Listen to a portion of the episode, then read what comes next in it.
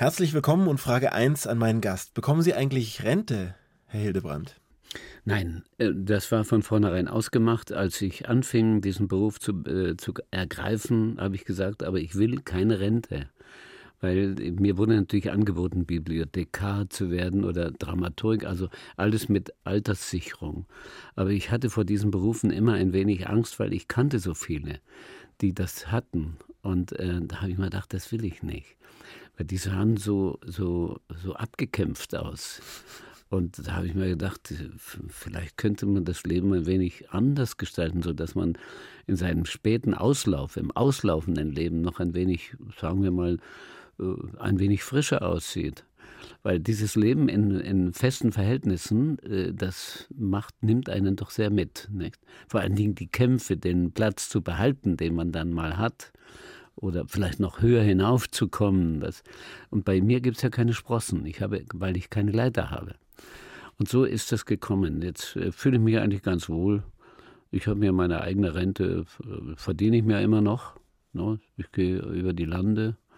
Und jedes Mal, wenn ich denke, es, äh, ich kriege eine Gage, denke ich mir, es ist mehr als die Rente. 1 zu 1, der Talk auf Bayern 2. Achim Bogdan im Gespräch mit Dieter Hildebrand, Kabarettlegende. Es ist uns eine große Ehre, dass Sie hier sind. Herzlich willkommen, Dieter Hildebrand. Also, Danke. und Sie schauen auch wirklich nicht aus wie ein Rentner. Sie sind braun gebrannt, vital, glücklich. Sie wirken sehr äh, entspannt und ruhend in sich. Ist das so? Wenn ich so wirke, ist es gut. Wenn ich mich innerlich nicht so fühle, würde ich es nicht sagen. Äh, Sie haben mir auch vorher schon erzählt, gestern auch wieder im Einsatz gewesen. Was haben Sie da gemacht? Gestern habe ich eine Lesung gehabt mit Christoph Well. Er hat, äh, wir, haben, wir haben gelesen äh, Dichtungen oder aus den Büchern, aus den Werken von Emigranten, von damals hinausgeworfenen jüdischen Schriftstellern.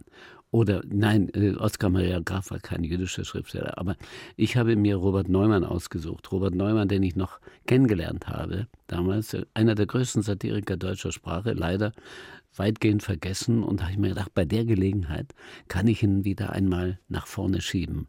Und da war, äh, das war in der Akademie der Schönen Künste, wo ich ja, ehrenhalber Mitglied bin, wo ich ganz stolz bin drauf. Und äh, da habe ich so vor 400 Zuschauern mit dem Christoph Well haben wir äh, einen sehr schönen Abend gehabt. Also Christoph Well, ehemals Biermöselblasen. Ja. Ich habe äh, auf Ihre Internetseite geschaut und allein die letzten drei Wochen waren Sie überall unterwegs. Berlin, Bad Aibling, München, Augsburg, Wolfenbüttel, Bad Tölz, Bonn. Äh, was haben Sie denn da überall gemacht, Herr Hildebrand? Also in Wolfenbüttel, das kann ich Ihnen genau sagen, da habe ich äh, eines von unseren inzwischen selten gewordenen Konzerten äh, mitgemacht. Das ist, da moderiere ich äh, die Philharmonischen Cellisten Köln. Mit denen arbeite ich schon seit 30 Jahren zusammen. Die machen ein Programm, äh, sagen wir, das nicht ganz ernst gemeint ist, ein klassisches Programm, heißt Vorsicht Klassik. In Bonn war ich im Pantheon, da hat äh, mein Freund und Kollege äh, der Schramm, der, der hat, der, der Schramm hat sein, Georg hat sein letztes großes äh, Moderationsvergnügen gehabt. Was haben Sie noch? Was haben Sie noch? Äh, ja, ansonsten ganz viele andere Termine. Sie sind da vermutlich mit Ihrem Programm noch unterwegs. Sie lesen ja. Ja, ich mache mein Programm noch. Ja, ich kann doch auch nichts dafür. Ja. So heißt das Programm. So heißt das Programm, ja. Einen kurzen Ausschnitt daraus hören wir und da werden wir auch schon gleich merken, wie jung und dynamisch Sie auch auf der Bühne sind. Hier sind Sie mit einem Rap. Dieter Hildebrand. Wo ich gehe, wo ich stehe, was ich höre, was ich sehe, reppen, deppen diesen Schnee, den ich meistens nicht verstehe. Leise flehen meine Glieder, singt doch meine Lieder wieder. Doch die miesen, miesen Brüder reppen meine Lieder nieder. Ja!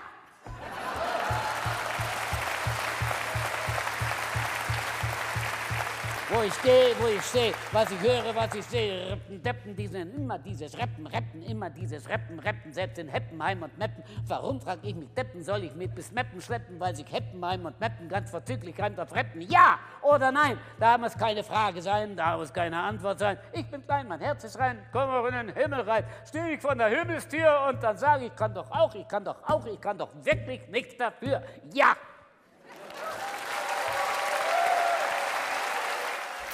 Dieter Hildebrand, so hört er sich auf der Bühne an. Ja, im Moment gibt es ja viele Themen, Dieter Hildebrand, die auf der Straße liegen und die einen vermutlich Sie im Besonderen beschäftigen, wenn man sich für Politik interessiert. Wollen wir es mal angehen? Obama in Berlin. Was könnte sein, ich bin ein Berliner werden? Äh, das, glaube ich, wird alles nicht so richtig stattfinden. Es ist eines von diesen Gipfeln, die, die ich äh, sagen wir, für überflüssig halte, weil er kommt da eigentlich nur Warum kommt er? Weil die Fragen, die, die er stellen könnte oder die er beantworten könnte, er, er, wird auch keine beantworten und er wird auch wahrscheinlich nicht gefragt werden. Es ist ein, ein kurzer Besuch und rüttelt eine ganze Stadt durcheinander. Diese Gipfel machen die Städte kaputt, richtig kaputt. Ich war mal mittendrin beim NATO-Gipfel. In Berlin ist ja dauernd ein Gipfel. Die, die, das wird alles zugenagelt und unter den Gullideckeln da lange, lauern Polizisten, wahrscheinlich mit, mit Maschinenpistolen und von oben sitzen. Alles ist abgesperrt. Man kann die Taxifahrer fluchen, dass es nur so raucht. Und die, die Leute dürfen die Fenster nicht mehr aufmachen. Und das jetzt, wo es so schön warm ist, die ersticken da in den Wohnungen, dann dürfen sie nicht aus dem Fenster schauen. Wenn sie aus dem Fenster schauen, dann ist sofort ein Scharfschütze da wahrscheinlich und schießt ihnen die Locken weg. Irgendwie, ich verstehe es nicht. Ich verstehe nicht, warum die Leute sich besuchen. Ich mache einen, ich habe ja meinen Vorschlag gemacht, der wird leider nicht angenommen. Es ist doch heute alles künstlich herzustellen. Ne? Man kann doch äh, zum Beispiel eine Insel machen. Eine künstliche Insel, so wie eine Bohrinsel, die ist ja auch gewaltig groß. Eine Bohrinsel, die man als Gipfelinsel in der Nähe von den Aleuten festlegt. Da fliegen sie dann alle hin, kriegen eine äh, extra Landeinsel. Das ist wie auf den Malediven. Jeder zweite Deutsche kennt die Malediven auswendig. Und da ist es auch so, da fährt man einem, mit einem Boot dann von Insel zu Insel und dort sind dann alle Gipfler und die äh, können dort alle reden miteinander und äh, äh, hin und wieder kann man vielleicht auch mal Presseleute dahin schicken. Aber es interessiert uns eigentlich gar nicht so richtig. Und das wäre gut, muss man da weit genug weg sein. Und ich bin der Meinung, alles, alle Staatsbesuche sind zu teuer und sind zu sinnlos und führen nur, sagen wir mal, äh, zu Irritationen. Wenn, da, da, kommt einer und verspricht was, aber er weiß ganz genau, in dem Moment, wo er es verspricht, halten wird es sowieso nicht, dann fährt er wieder weg. Ja, wahrscheinlich sind das ganz wichtige Sachen. Ich verstehe es noch nicht, dass man sie immer auf dem, auf dem Rücken einer ganzen Stadt austrägt. Man sollte sie außerhalb alle legen, finde ich.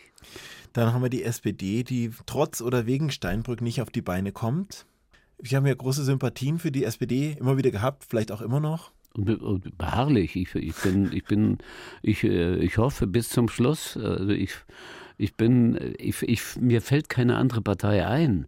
Also wenn jemand zum Beispiel, äh, so Kenner zum Beispiel sagen, der Hildebrand hat gesagt, dass er die SPD will, dann lachen die und sagen, ja und, was, was ist daran die Neuigkeit? Naja, ich, ich will niemandem einreden, was er wählen soll, das ist klar. Ich, es ist vielleicht so, dass die SPD ein wenig ähm, verstört ist. Und das kann ich verstehen. Die Politik dieser Regierung äh, lässt eigentlich keine großen Fortschritte erkennen. Das heißt, sie bleibt auf der Stelle stehen. Aber die Beliebtheitswerte der, der Institute zeigen, dass das die SPD nicht vorwärts bringt, sondern rückwärts. Das heißt, sie, sie verlieren sogar noch einen Punkt oder zwei. Und die, und die Partei, die nichts tut, als abzuwarten, bis sie wiedergewählt wird, um dann wieder nichts zu tun, die gewinnt. Äh, ich verstehe also die Wähler nicht in diesem Lande, weil ich habe den Verdacht, dass manchmal die Ergebnisse, wo man die Hände über den Kopf zusammenstellen und sagen, wie kann ein Volk so blöde nur wählen? Ich habe manchmal den Verdacht, dass das wirklich mit den Wählern zusammenhängt. Bei mir zu Gast im Studio ist der Kabarettist Dieter Hildebrand, geboren 1927 im niederschlesischen Bunzlau. Was hat denn der Vater da beruflich gemacht, Herr Hildebrand? Mein Vater war einer von den vier Söhnen einer kinderreichen Bauernfamilie aus Brandenburg. Und da waren die Regeln sehr streng. Der erste Sohn bekam den Hof. Der Hof war sehr groß, 900 Morgen, das ist ganz schön, das ist fast wie ein Rittergut. Der zweite Sohn wird Rechtsanwalt oder Pfarrer und der vierte Sohn wandert aus. Und mein Vater war der dritte Sohn und musste äh, nach Frankreich äh, Jura studieren, mochte aber nicht, wollte den Hof haben. Er war ein Bauer, ein leidenschaftlicher Bauer. Und dann hat er heimlich sein Studium abgebrochen und ist nach Berlin zurück und hat Landwirtschaft äh, studiert. Und er hat so mit Spendenaktionen, ja. Also Crowdfunding. Ja, und er war so 60 Kilometer von seinem Vater weg, der, der gedacht hat, sein Sohn studiert in Grenoble, war das, in, in Grenoble, Jura und wird dann ein reicher Mann und äh, kann die Pleite des Hofs aufhalten. Dabei war der Landwirt wie der Vater, wie der Vater auch und war dann Landwirtschaftslehrer und wurde dann Direktor von einer Landwirtschaftsschule und das wurde er in Niederschlesien. Und da bin ich dann geboren.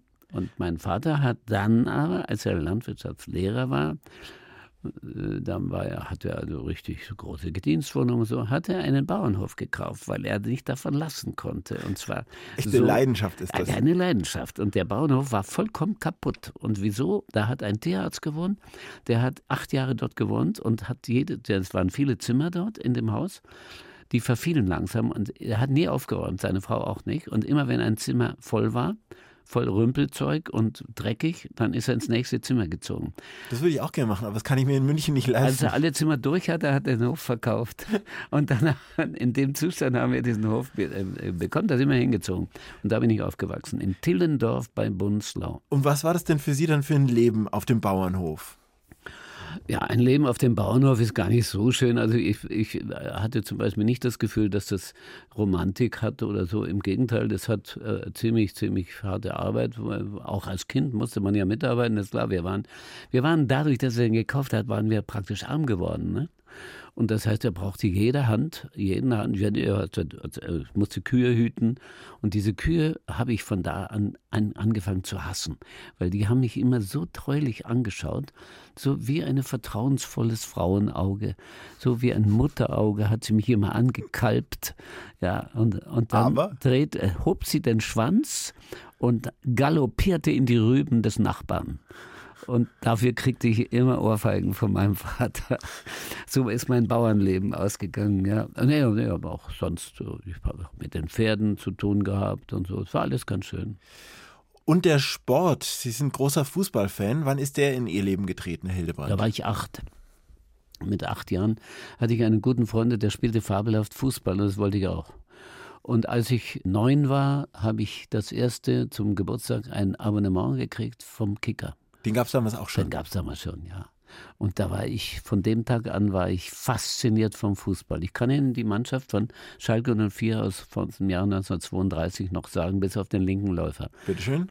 Das ist äh, äh, Claude, äh, Schweißfurt, Bornemann, äh, Füller, Gellisch, rechts außen, rechts außen, rechts außen, äh, Eppenhoff, halb rechts Scheppern, Mittelstürmer Kalwitzki, Kuzorra und der Linksaußen fehlt mir auch.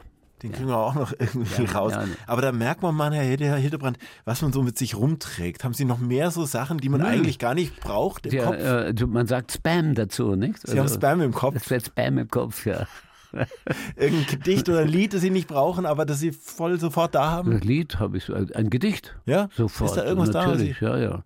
Es ist so schön im Frühling wohl zu riechen, obwohl ich sonst kein Kostverächter bin, ich wollte meinem Herrn Direktor in den Hintern kriechen, doch leider saßen schon ein Dutzend Vorgesetzte drin. Das ist doch ein schöner Vers. Zeigt ungefähr so das gesellschaftliche äh, Niveau. Herr Hildebrand, als Sie elf waren, ging der Zweite Weltkrieg los. Als Sie 18 waren, ging er zu Ende. Wann sind Sie denn eingezogen worden? Ich habe ihn nicht beendet, nebenbei gesagt, falls Sie mir das zuschieben. Ich, ich würde es Ihnen zutrauen. Ich bin nicht zusammengebrochen. Man hätte gewünscht, jemand wie Sie hätte damals regiert. Aber wie sind Sie sozusagen da reingezogen worden? In den Krieg. Mhm. Es war so, die, die, die, deutschen Jungens, ja, die Jungens, die in, in, Familien aufgewachsen sind, die dem Nationalsozialismus nicht so ferne waren, wie meine Eltern waren ihm nicht sehr fern, die wuchsen natürlich auf in der Verpflichtung, in den Kreislauf einzutreten. Von 10. bis zum 14. Lebensjahr Jungvolk, also Pimpf, Uniform natürlich, Wechsel der Uniform 14 Jahre bis 18 Jahre Hitlerjugend, habe die Uniform gewechselt und vom 18. Lebensjahr an Arbeitsdienst, äh, nach dem Abitur oder vor dem Abitur, Arbeitsdienst und dann äh, in die Wehrmacht.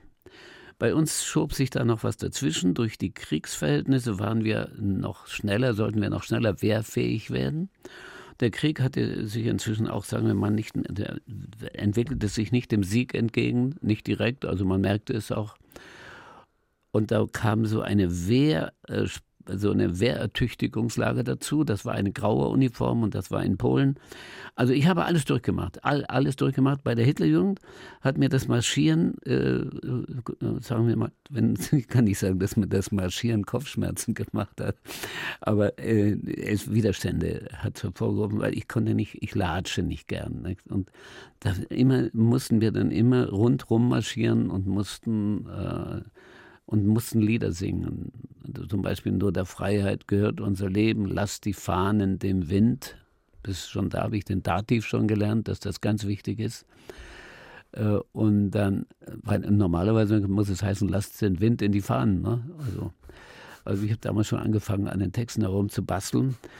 Und dann war inzwischen der Krieg schon sagen wir, in eine äh, negative Phase geraten. Die Stimmung sank und äh, so auf diese Weise wurden wir dann Luftwaffenhelfer, weil ja Göring gesagt hat, er will Meier heißen, wenn die englischen Flieger je eine Bombe in Deutschland werfen und sie hießen, er hieß dann Meier.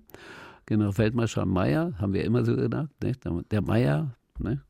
Und dann kamen die Flieger und wir wurden Luftwaffenhelfer. Die kleinen Bundeslauer, wir aus diesem niederschlesischen Kaff, wir mussten nach Berlin. Das waren auch Maßnahmen, die wir nicht begriffen haben. Da lagen wir dann in einer Stellung in Berlin und warteten, bis die Bomber kamen. Jeden Abend um halb acht kamen sie. Ja, und dann war ich Soldat. Da war ich 17.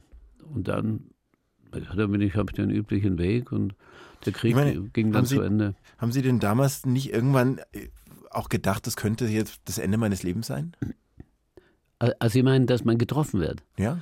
Ja, das habe ich schon gedacht. Äh, unser, unser Ziel war, also ich, ich weiß noch, ich saß mit einem anderen, dessen Namen ich leider vergessen habe, äh, der sich sehr schwer getan hat, das zu ertragen, saß sich gegenüber, unsere Knie haben sich berührt und wir saßen ungefähr so dreiviertel Meter tief. Den hatten wir uns selber gegraben, dieses, dieses, dieses Grab, hätte ich beinahe gesagt, dieses Loch. Und die Amerikaner schossen mit der Artillerie dahin. Und der Fall hat es dahin und dahin und dahin. In dem Moment entwickelte sich so, so etwas wie ein, ach, rutsch mir doch den Buckel runter. Wenn, wenn, dann habe ich zu ihm gesagt, Volltreffer wäre gut. Wenn schon, Volltreffer. Sagt er auch, Volltreffer. Und dann hörten sie auf und dann war das vorbei und das ging dann mehrere Male so. Und nein, es, es war so, man war, ab dem Moment war ein Schock. Man war im Schock. In, in diesem Schock macht man alles Mögliche. Man, man, man nimmt zum Beispiel, man schleppt die toten Kameraden, schleppt man in die, hinter die Linie. Äh, wir hatten damit noch Schwierigkeiten, weil es keine mehr gab, keine Linie. Ne? Das heißt, wir haben sie irgendwo hingeschleppt und haben sie dort liegen gelassen. Und das war mit 17 Jahren, wäre es normal äh, kaum zu ertragen gewesen und einige haben es auch schwer ertragen. Aber wenn man dann zumachte, einfach zumachte und äh, diesen Schock äh, als Normalzustand angenommen hat, dann kam man drüber, man war einfach gefühllos geworden. Und ich konnte mir vorstellen, wie das so Leute, die vier, fünf Jahre an dieser Front waren, dass die fünf Jahre in diesem Zustand gewesen sind. So, so ein, so ein gottergebenes Gefühl. Also, wenn, wenn das Schicksal es will, dann eben trifft es mich. Und als das wachte, damit wachte ich auf, aus dem Schock, jäh, wachte ich auf durch einen Umstand, der dadurch kam, dass der Krieg zu Ende war. Ich war über die Elbe geschwommen, damit ich zu den Amerikanern rüberkam. Stand, von der russischen Seite sozusagen. Von der russischen Seite, ja, an der Elbe. Und als ich auf der anderen Seite war, da standen wir alle, wir alle, die, eine ganze Division von 17-Jährigen stand da, hatte die Waffen weggeworfen, und zwar mit Vergnügen. Und da war ein Riesenhaufen von Gewehren, die wir da alle hingeschmissen hatten. Und bis zu diesem Zeitpunkt war noch ein Riesenlärm, weil die, die Russen schossen da noch mit ihren Panzern rum und schossen auf die Elbe drauf und so und alles. Und mit einem, mit in einer Sekunde, plötzlich war es absolute Stille. Es war absolute Stille. Und da dachte ich an diesen Film, später habe ich den Film dann gesehen, später habe ich ihn erst gesehen, im Westen nichts Neues, der war ja verboten in der Nazizeit. In dem Moment, wo dann plötzlich ein Vogel sang, in diese Stille rein. Nur war das nicht der, das Kriegsende leider. Bei uns war es das Kriegsende. Und da, in dem Moment war der Schock weg über Umwege hat es sie nach Bayern verschlagen, Herr Hildebrand. Sie haben tatsächlich ihre Eltern wiedergefunden, nach den Wirren ihre Mutter mhm. wiedergefunden. Äh, nämlich wo? In Windisch-Eschenbach. In Windisch-Eschenbach in der Oberpfalz, ein wunderschöner kleiner Ort in Waldnabtal hinter Weiden. Und da war eine Rotkreuz-Sammelstelle, äh, also ein, ein Archiv die hatten das damals gut im Griff und äh, ich hatte mich in das, in das Denken meines Vaters eingeblendet. Ich habe gesagt, wo wird mein Vater hingehen? Und habe gesagt, na, der wird wahrscheinlich dahin gehen, wo er am schnellsten wieder in Schlesien ist, weil er glaubt nicht daran, dass der Krieg verloren ist. Also oder dass wir es wiederkriegen, der glaubt nicht daran, dass wir da vertrieben werden. Das glaube ich. Das, das, wusste ich, dass er so denkt. Und er hat auch so gedacht. Und dann ist er mit seinem Treck, mit seinem Bauern, mit seinen zwei Pferden da hängen geblieben in der Oberpfalz. Und Sie sind aus Intuition aus Niedersachsen über, ja. über Umwege darunter gefahren, einfach nur, weil Sie geglaubt haben, Ihr Vater könnte nee, ich da sein. Ich habe es ausgerechnet. Ich, ich habe es wirklich ausgerechnet. Und äh, ich dachte, er kann nur in der Oberpfalz sein. Und er war in der Oberpfalz. Und da bin ich in die, die Weiden ist ungefähr zentral in der Oberpfalz gelegen. Äh, und da bin ich hin und äh, nachmittags um 3 Uhr habe ich dann meine Eltern wiedergefunden. Da stand in den Papieren Walter Hildebrand, Gertlot Hildebrand, Bernd Hildebrand. Die drei in Windisch-Eschenbach, 17 Kilometer von Weiden entfernt. Da sind wir dann hinmarschiert auf den Bahnlinien, auf den Bahngleisen. Und dieses Wiedersehen, wie lief das? Erschütternd. Ja, mein Vater kam mit zwei Wassereimern, um, den, um die Pferde zu tränken, gerade zurück. Die Eimer waren leer. Er sah mich und ließ die Eimer fallen. Das hat einen Krach gemacht im Haus. Und er hatte nicht mehr damit gerechnet, dass ich überlebt habe, weil es war nämlich Oktober und der Krieg war ja im Mai schon zu Ende. Und meine Mutter hatte auch schon damit gerechnet, dass ich da nicht mehr wiederkomme. Ich, sie, ich galt als vermisst, sagen wir mal so. Aber das war, das war, ich war kein Einzelfall, das waren äh, ein paar Millionen waren, waren in, dieser, in dem Zustand. Das muss man übrigens sagen, also die, weil wir über Flüchtlings- und Asylprobleme und äh, Immigranten und, und was weiß ich alles äh, äh, reden, so als ob das ganz furchtbar wäre. Es sind damals in Deutschland sieben Millionen Ostpreußen, Pommern und Schlesier und Sudetendeutsche integriert worden. Mühelos. Obwohl es stand kein Haus. Die Häuser waren fast alles kaputt. Die Stadt München hier, die, also ich habe nur Trümmer gesehen, nur Ruinen gesehen. Es hatte keiner was zu essen, es hatte keiner was zu trinken, zu rauchen schon mal gar nicht. Sie hatten kein Geld, sie hatten gar nichts und sieben Millionen sind integriert worden, als wenn es nichts gewesen wäre. Ich weiß nicht, wovon immer die Rede ist, wenn Sie heute in irgendeinem Ort 50 äh, Emigranten nicht unterbringen. Äh, das, das war früher, äh, das war damals einfach, einfacher. Nun gut, es war eine gewisse Pflicht dahinter, das ist klar. Es waren ja Deutsche, naja, natürlich, ja. Herr Hildebrand, Sie haben dann tatsächlich noch ein Notabitur hingelegt, also beziehungsweise ein ganz schnelles Abitur. Sie ja. haben einige Jahre Schule sich, glaube ich, gespart, mhm. korrekt? Ja, sowas, ja. Ich habe einfach geschwindelt, ja.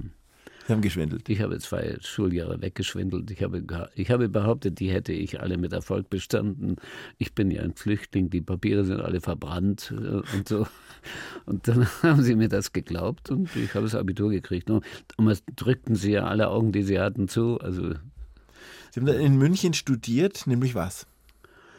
Theaterwissenschaft. Theaterwissenschaft bei Arthur Kutscher und äh, Zeitungswissenschaft und Volkskunde und ein bisschen, äh, ja, ein bisschen Kunsthistorie. Aber das habe ich dann bald aufgegeben. Das habe ich alles nicht geschafft. Aber was, ich, was wollten Sie denn werden? Ich wollte, ich wollte Max Reinhardt werden. Selbstverständlich, ganz klar.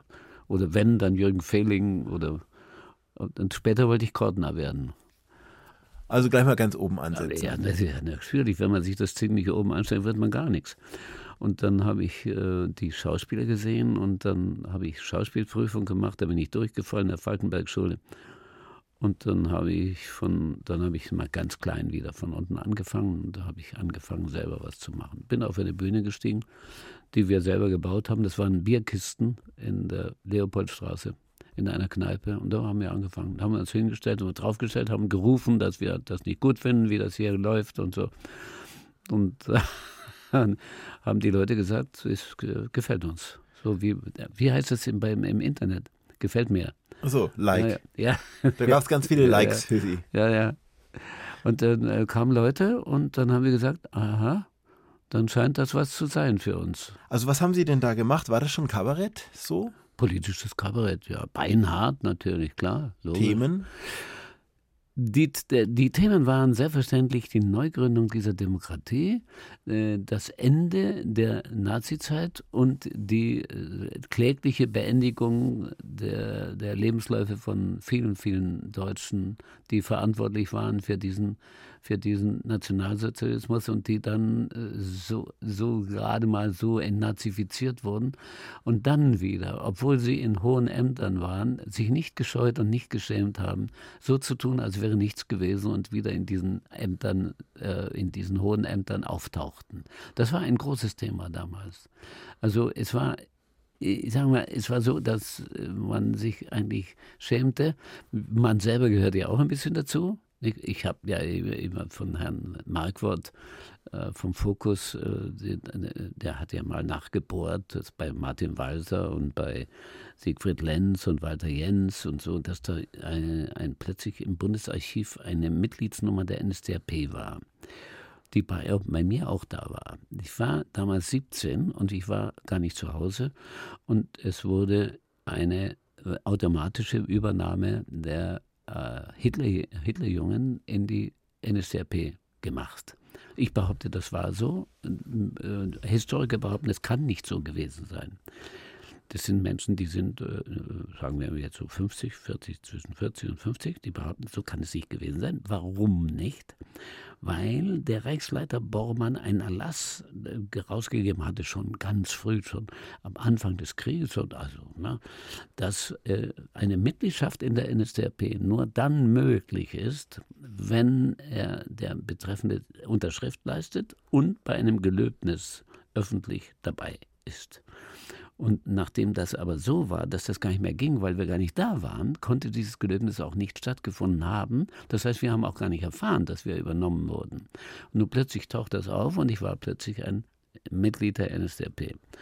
Und aber auch ganz schön ärgerlich für Sie, dass Sie sich da rechtfertigen müssen mit Ihrer Biografie. Naja, Sie stehen ja auch für, ich werde, was. Ich in, inzwischen inzwischen äh, mache ich das schon mit einer gewissen, sagen wir mal, Gelassenheit, weil äh, jedermann weiß, äh, dass das mit 17 Jahren, nachdem wir äh, alle in, da steht zum Beispiel das Datum der Übernahme in die NSDAP ist bei allen, und zwar bei vielen, vielen, bei 100.000 von 27, Jahrgang 27, da steht drin 20. April 1944. Also Hitlers Geburtstag. Hitlers Geburtstag. Das heißt, der Reichsjugendführer Axmann hat damals diesen Jahrgang äh, mit einer äh, sagen wir mal, so einer symbolischen Haltung. Kollektiv einkassiert. Er hat, nein, er hat dem Führer den Jahrgang 27 geschenkt obwohl wir noch gar nicht hätten dürfen. Auch ein Erlass von, von Bormann, man darf erst mit 18. Wir waren aber 17.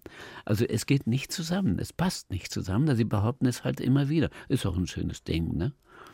Für Herr, Journalisten. Herr Hildebrand, jetzt erzählen Sie uns nur noch in Kürze in dieser Runde, wie Sie eigentlich die Lach- und Schießgesellschaft gegründet haben mit Sami Drechsel. Es war sehr einfach. Wir hatten ein äh, Studentenkabarett, das hieß die Namenlosen.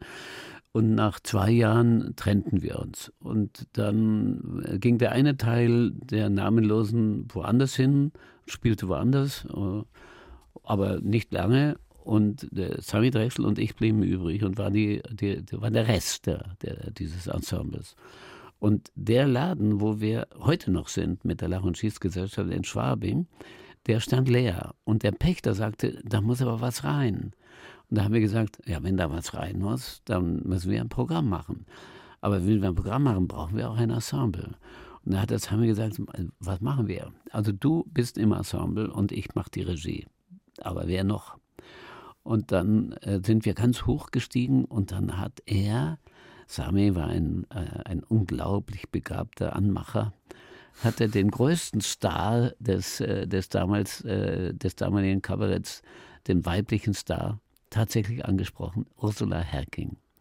Und hat ihr immer vorgemacht, was ich alles für sie für Texte schreiben würde und hat einen davon genommen. Und der hat, habe ich ein Glück gehabt, der hat ihr gefallen. Und da haben wir uns getroffen und da fand sie mich nicht unsympathisch und ich habe sie geliebt, natürlich, klar. Und dann haben wir entschlossen, wen wir noch nehmen. Dann haben wir gesagt, dann nehmen wir den Hafenstein. Der Klaus Hafenstein, der kommt vielleicht. Weil der hat aber gesagt, er macht nie in seinem Leben mehr Kabarett. Der hatte erst zwei Jahre gemacht und dann Klaus Hafenstein angerufen und dann hat der Sammy gesagt, die Herking macht mit. Die hatte noch gar nicht zugesagt. Und da hat der Hafenstein gesagt, ja, wenn die Herking zumacht, dann mache ich mit. Und dann hatte die Herking angerufen und hat gesagt, der Hafenstein macht mit. Ja, wenn der Hafenstein anruft, dann mache ich mit. Ja, da muss man ein bisschen getrickst werden. Das ist schon drei. Und jetzt brauchen wir noch einen vierten. Und da sagt die, die Herking, sagt, ich habe einen jungen Mann gesehen bei einem Kabarett, äh, das hieß die Amnestierten, wunderbares Kabarett übrigens. Und der hat gerade aufgehört. Da hat ihn angerufen, hat sie ihn angerufen, der war gerade in Paris. Und dann hat sie gesagt, ich möchte gern, äh, Dici, Dici, der Hans-Jürgen Dietrich, äh, du, dass, du zu, dass du kommst, dass du mitmachst. Da hat er gesagt, ich fahre los. Und da ist er in der Nacht losgefahren in Paris und war am nächsten Morgen bei der Probe. 1 zu 1, der Talk. Zu Gast bei Achim Bogdan. Dieter Hildebrandt gründete die Münchner Lach- und Schießgesellschaft. In ihrer Biografie im Internet steht herausragendes Berufserlebnis Gastspiel in der Kabarettbühne Pfeffermühle in Leipzig 1985. Und bei all den Dingen, die Sie so erlebt haben, hat mich das überrascht, dass Sie das so geschrieben haben. Offensichtlich auch selber so erkannt haben, Herr Hildebrand. Mhm. Können Sie es uns erklären? Ganz einfach. Es war bisher zu diesem Zeitpunkt überhaupt nicht möglich, dass ein Kabarettist, es sei denn, er war in der DKP, das, das ging dann, in die DDR kam und äh, reinkam und dort auch auftreten durfte. Wir waren die Ersten. Schneider und ich, Werner Schneider und ich. Und wir hatten äh, ja acht Jahre lang zusammen gespielt und hatten zu der Zeit eigentlich schon unser gemeinsames Programm beendet.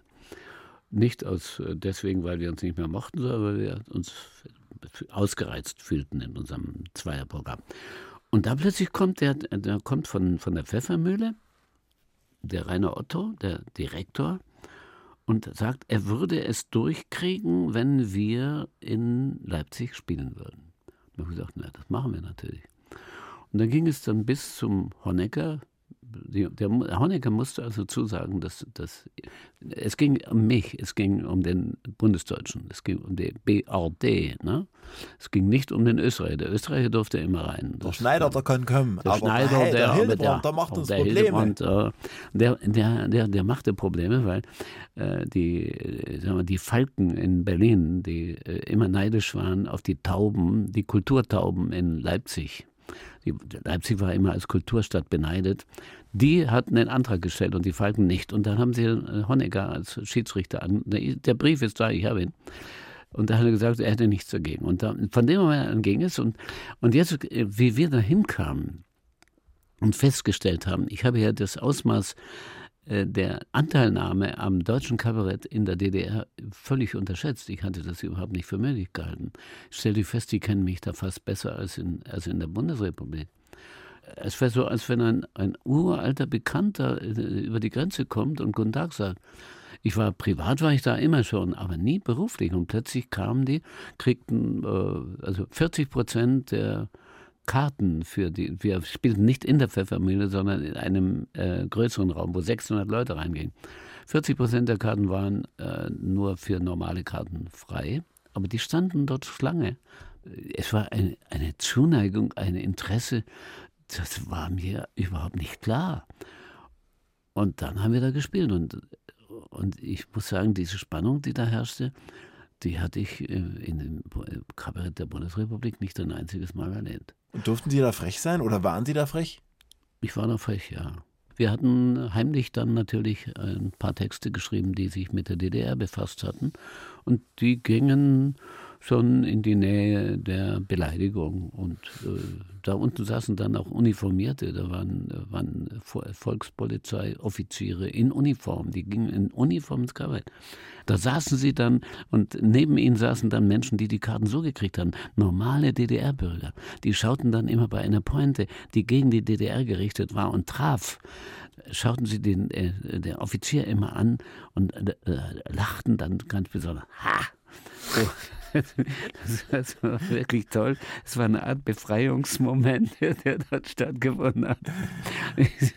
So, zum Beispiel bei dem, bei dem Satz, äh, ich, das, genau bei dem Satz habe ich das auch gesehen. Gesagt, äh, wir beide, also in der Bundesrepublik und ihr auch, ihr in der DDR, ihr schenkt ja eurem Staat auch das Herz nicht? Also wir, wir, also wir, also ihr, ihr in der DDR, wir auch, ihr öffnet dem Staat euer Herz und er öffnet euch dafür eure Briefe. Und äh, so, so in der Richtung, die, diese, diese kleinen Messerstiche so. Äh, und, und auch die Tatsache, dass wir den wirtschaftlichen äh, Aufschwung der DDR, sagen wir mal, unter die Lupe genommen haben und sie unter sagen wir so, unter Pointenzwang gestellt haben. es war ein Riesenerfolg dort, muss ich sagen. Und am Schluss, am sechsten Tag, spielten wir bei den Akademikern. Das ist ein anderes Kabarett, für die, die es nicht wissen, in Leipzig. Ähm, und da war eine Spezialvorstellung für die Kabarettisten der DDR. Die DDR hatte ja verordnete 16 Kabaretts, in jedem Bezirk musste eins sein. Also kamen 16 Mal ungefähr 10 Leute. 16 mal 10. Und dann kamen noch ein paar andere, so privat, äh, die alle Kabarettisten saßen da unten in, in dem Keller. Und wir haben gedacht, das wird ein großer Reinfall, weil die der Kabarettisten werden sagen, naja, das, was ihr da macht, ihr kocht auch nur mit Wasser und so, können wir besser oder so. Nee, im Gegenteil, nee. Sie haben uns voll anerkannt, sie haben uns angenommen, sie standen zum Schluss auf. Und da muss ich sagen, das vergesse ich auch nicht. Deswegen habe ich dieses herausragend, das Wort herausragend genommen. Ihr Leben ist viel zu lang, Herr Hildebrand. Es gibt viel zu viel, was Sie erlebt haben, was man das in einer Stunde besprechen kann. ja. Ich würde jetzt an der Stelle sowieso schon mal sagen, Sie müssen unbedingt mal wiederkommen. Dann könnten wir auch mal drüber reden, wie der BR Sie mal abgeschaltet hat mit Ihrem Scheibenwischer. Na, das ist eine alte Geschichte inzwischen. Genau. Ja, ja. Was ist eigentlich stattdessen damals gelaufen, als der BR in der Berichterstattung ausgestiegen ist bei der ARD? Was lief denn da im, im Bereich hier der, der, des Bayerischen Rundfunks? Äh, es lief eine Sendung, die, das war ein Mitschnitt von einer Veranstaltung im Deutschen Theater. Und äh, das war eine Veranstaltung der Swing. Äh, es ging um den Swing und auch die Geschichte des Swing und besonders im Dritten Reich. Und ich moderierte diesen Abend mit Bibi Jones. Ach, Sie kamen dann statt sich selber, also ja, sozusagen, also da kam eine andere Sendung von nein, nein, Ihnen. Die, der Rundfunkrat hier oder so, die haben gesagt, was wollt ihr eigentlich? Ihr habt doch den Hildebrand. Aber natürlich mit einer Sendung. Aber ne? keine Pointen über Tschernobyl. Nichts dergleichen. Sondern nein. Swing. Aber wir, der Dieter Dorn, der von mir hochverehrte Dieter Dorn, der damals Intendant der Kammerspiele war, der hat mich angerufen, gleich nach der Sendung. Sofort nach der Sendung. Zehn Minuten. Er hat gehört, das wäre eine Unverschämtheit, dass Sie sich ausgeschaltet haben. Habt ihr Lust? Am Dienstag, da habe ich einen, eine Lücke im Programm wollt ihr dann äh, euer Programm bei uns in den Kammerspielen spielen? Und das haben wir natürlich sofort gemacht. Da haben Sie praktisch die Fernsehsendung nochmal nachgespielt? Die Fernsehsendung nachgespielt und haben noch ein paar Texte noch nachgeholt, weil wir haben ja eine Sendung von 45 Minuten gehabt. Dann haben wir einen Drei-Stunden-Abend gemacht mit, äh, mit in den Kammerspielen. Herr Hildebrand, wollen Sie eigentlich die Welt verändern, verbessern? Wäre das was? Wenn das ginge, ja. Was tun Sie dafür? Wie denn? Äh, was? Naja, ich, ich, ich sage den Leuten, es wäre schön, wenn wir alle gemeinsam die Welt verändern können. Wenn sie das nicht wollen, das ist ihre Schuld. Aber ich, ich lege ihnen nahe, dass man sich im Verhalten ein bisschen ändern sollte eigentlich. Warum eigentlich nicht? Oder finden Sie es so gut, wie es jetzt ist? Oh, nein, auch nicht. Ne? nee, gibt schon ein paar Verbesserungsmöglichkeiten. Dann lass uns anfangen. Sie haben einen eigenen Fernsehsender jetzt gegründet, Störsender TV heißt es. Das ist nicht mein Sender. Ich Aber bin, Sie sind nein, mit dabei mit dem Sohn vom Karikaturisten Dieter Hanitsch ich, unter anderem. Ich halte den Kopf für die Werbung hin und bin aber auch dabei. Also gemacht, äh, die Idee war von dem Sohn von Dieter Hanitsch, nicht von Dieter Hanitsch, sondern von äh, Stefan Hanitsch. Und der macht auch die Sendung. Das ist der Redakteur, der Alleinverantwortliche. Minimalistisch ist, wir, wir haben im Ganzen drei Angestellte, die man, die sich bezahlen aus dem Kapital, das wir über Crowdfunding äh, herausgekriegt äh, haben. Wir anderen machen das alles umsonst und alle meine Kollegen auch, die da kommen und mitarbeiten, die machen das alles ohne Geld. Das ist klar, sonst ging es auch gar nicht. Aber wir machen das so aus Neugierde, auch aus Abenteuerlust in ein, also ganz, ganz ohne dieses Brimborium, das man so hat, wenn man eine Fernsehsendung macht. Ich weiß, dass für einen Satz, den man im Fernsehen macht, ungefähr 62 Menschen arbeiten. Und bei uns äh, sind es eben drei. Und wir haben, wir haben äh, eine, eine Sendezeit von, äh, also wir alle 14 Tage machen wir so eine Sendung. Und die sind äh, immer, da kann man, die kann man sich immer reinholen. Die, man kann sich alle vier, die wir bis jetzt gemacht haben, reinholen. Und dazwischen haben, also jetzt haben, die letzte ist eine, ein Mitschnitt von einer Veranstaltung, einer Benefizveranstaltung für Rupert Neudeck und, die Af und den Verein der afghanischen Frauen mit, äh, mit äh, Konstantin Wecker, natürlich, klar, mit Frank Barwasser, mit, äh, mit äh, Georg, Georg Schramm und, und mit Roger Willemsen und Roger Willemsen und Robert Neudeck. Und äh, da haben wir äh, im Zirkus Krone ein volles Haus gehabt und haben 60.000 äh, Euro eingespielt. Und die sind voll ohne Abstrich sind die da in diese beiden Kanäle geflossen, Gott sei Dank. Herr Hildebrand, das fällt mir auf. Sie werden mit dem Alter immer vitaler und immer aktiver. Es ist eine ganz unglaubliche Wandlung, die da bei Ihnen passiert. Können Sie sich das denn selber irgendwie erklären, was da mit Ihnen los ist in den letzten Jahren? Ja, also ich habe nichts genommen. Ich habe nichts genommen. Ich habe nur was weggelassen. Ich habe äh, also etwas, was zum Beispiel mein Leben, sagen wir, etwas verkürzt hätte. Nämlich, ich habe, äh, ich, ich rauche nicht mehr und trinke nicht mehr und fühle mich wohl.